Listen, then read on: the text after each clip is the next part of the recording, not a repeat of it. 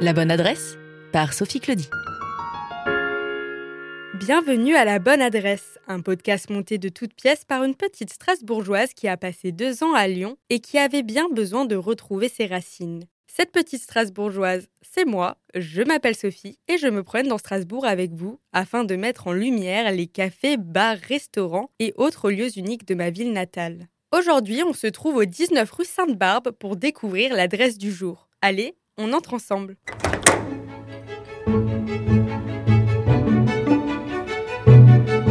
Une fois la porte franchie, je tombe nez à nez avec des grandes boîtes à thé. Je me dirige vers la droite et j'aperçois des tables ainsi que des canapés. À première vue, l'espace semblait restreint et pourtant plus je m'avance, plus je me rends compte de la grandeur de la salle qui, malgré sa taille, dégage une atmosphère chaleureuse. Mais où sommes-nous donc? Eh ben, nous sommes aujourd'hui au Thé des Muses. Aujourd'hui, nous sommes au Thé des Muses et la voix que vous venez d'entendre appartient à Pauline, associée au sein de cet établissement. Le Thé des Muses, c'est une maison de thé à Strasbourg qui a été fondée en 2002 et qui propose environ 350 variétés de thé en feuilles à acheter en vrac au comptoir ou bien à déguster sur place dans le salon de thé. Dans ce podcast, je vais surtout vous parler du salon de thé qui plaît à la clientèle par son côté cosy. Euh, Il y a du canapé, des petits fauteuils, il y a même des plaids si on a un petit peu froid. Euh, On a aussi une petite euh, cour intérieure qui donne pas mal d'air, de lumière, euh, un côté assez euh, serein aussi à l'espace. Le thé des muses est un moyen de faire une pause dans sa journée en buvant un thé de qualité. J'ai testé et lorsque vous commandez votre thé, on vous donne un sablier permettant d'infuser correctement votre boisson. Ici, le thé est donc un art qui peut s'apprécier seul ou avec un petit quelque chose dans son assiette.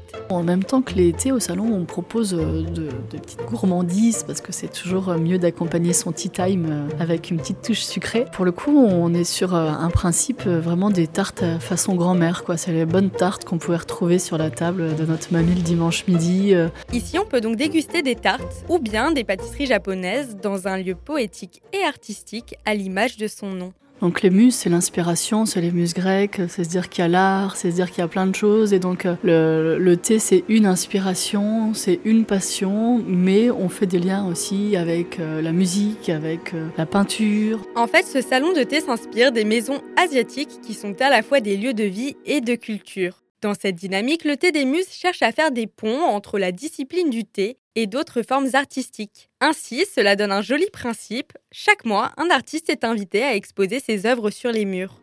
Ça donne euh, de la visibilité tant pour les artistes que pour l'art. Nous, l'idée, c'est de se dire qu'on n'a pas forcément besoin d'aller dans un musée pour euh, voir des expos, pour découvrir, euh, pour avoir un coup de cœur, une émotion face à quelque chose. Donc là, on peut très bien être dans ce canapé tranquillement pendant une demi-heure et se dire tout d'un coup, ben, punaise, ce tableau-là qui me regarde en même temps que je bois mon thé, ben, ben, c'est sympa. Et si certaines œuvres ne sont pas votre tasse de thé, vous pourrez échanger votre avis artistique avec vos voisins grâce au principe du Stammtee, un concept qui mélange le thé et la tradition alsacienne du Stammtisch. C'est Armance, une abonnée du thé des muses, Le thé des muses, pour moi, c'est un peu euh, mon QG euh, à Strasbourg. qui m'en parle? C'est hyper convivial parce que la disposition des tables, etc., est faite de sorte que tu peux être mélangé avec d'autres groupes. Donc même si tu es seul, et ben en fait, tu te retrouves à table avec euh, parfois une, deux, voire trois autres personnes qui sont euh, soit seules, soit aussi accompagnées. Donc en fait, tu es proche des autres sans forcément être obligé de discuter avec eux, mais la discussion est possible. Je remercie au passage Armance car c'est grâce à elle que j'ai découvert le thé des muses. Je vous avoue qu'au départ, j'avais un petit peu peur de me retrouver au milieu de connaisseurs de thé et de me sentir complètement perdue dans cet univers, mais le personnel est justement là pour guider les clients, peu importe leur rapport au thé. Avant tout, l'idée c'est que les gens viennent passer un bon moment chez nous. Et donc, euh, si ce bon moment-là, et ben, ça veut dire boire un thé aromatisé et même mettre du sucre dans son thé, et ben très bien. Je veux dire, moi, je vais jamais forcer quelqu'un à boire un thé euh, qu'il apprécie pas juste parce que c'est comme ça qu'il faut faire, voyons. Bref, le thé des muses est accessible à tous et rassemble une clientèle variée. Et pour Pauline, ce salon de thé est avant tout un gros melting pot qui nous fait voir d'autres horizons tout en restant dans notre fauteuil. C'est le voyage euh, avec un grand V. Ça y est, on arrive au bout de ce podcast et je tiens à laisser le mot de la fin à Pauline. Dis-moi Pauline, pourquoi suis-je à la bonne adresse? Eh ben, tu as la bonne adresse euh, parce que euh, tu as envie euh, de voyager sur la route du thé.